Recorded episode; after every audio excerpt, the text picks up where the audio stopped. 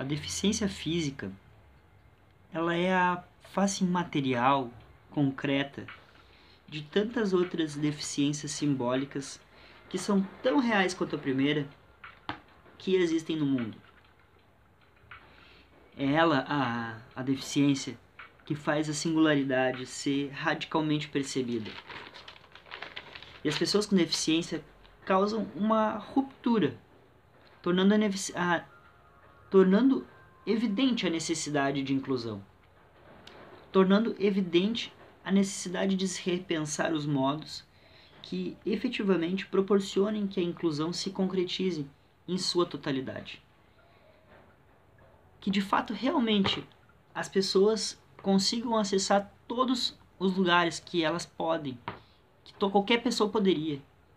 É disso que está se falando aqui. Então, extrapolando o conceito de deficiência como aquela ideia sensória, motora ou intelectual, e cuja as particularidades sabidamente não são contempladas no ensino escolar,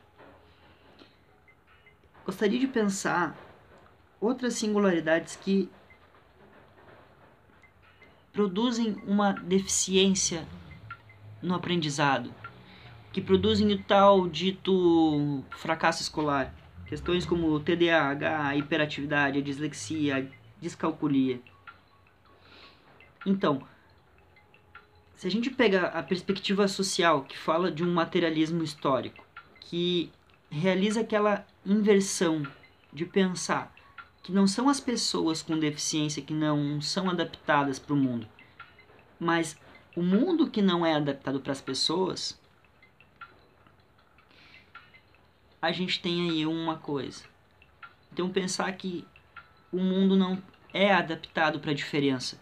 Pensar que o capitalismo não é adaptado para a diferença. Ele exclui a diferença. E aquelas pessoas que estão menos aptas a seguir e contemplar os padrões que são estabelecidos, essas pessoas são escanteadas, são deixadas à margem, são reprovadas, são é, impulsionadas a desistir da escola.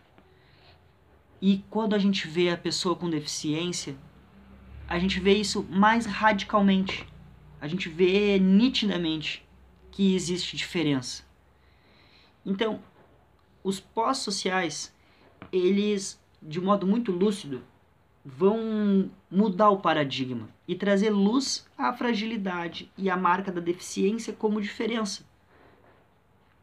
Diferença é essa que precisa ser pensada para que haja inclusão. Então não se está negando que o capitalismo privilegia certos corpos em detrimento de outros, mas também não está se negando que certos corpos precisam de mais amparo para poder viver com dignidade.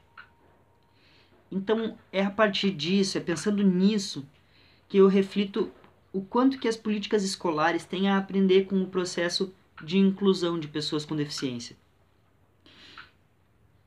Essas pessoas com deficiência, elas são portadoras é, dos mesmos direitos que qualquer outra pessoa.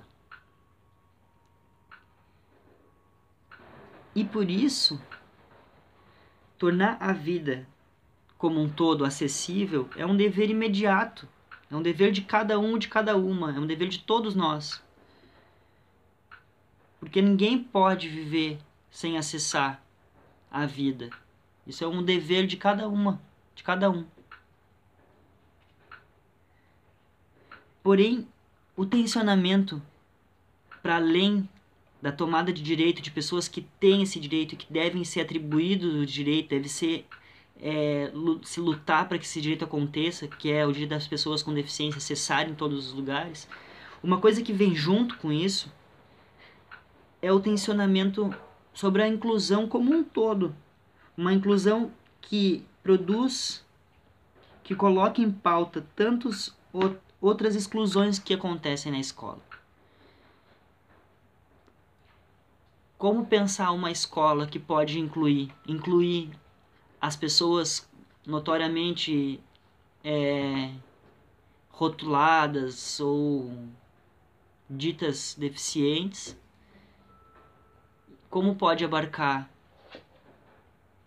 as outras singularidades que existem no mundo, que se evidenciam no mundo escolar. Como dar conta dessas realidades, como dar conta de incluí-las.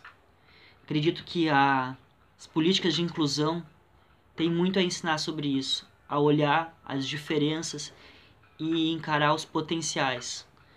Pensar que as pessoas têm sempre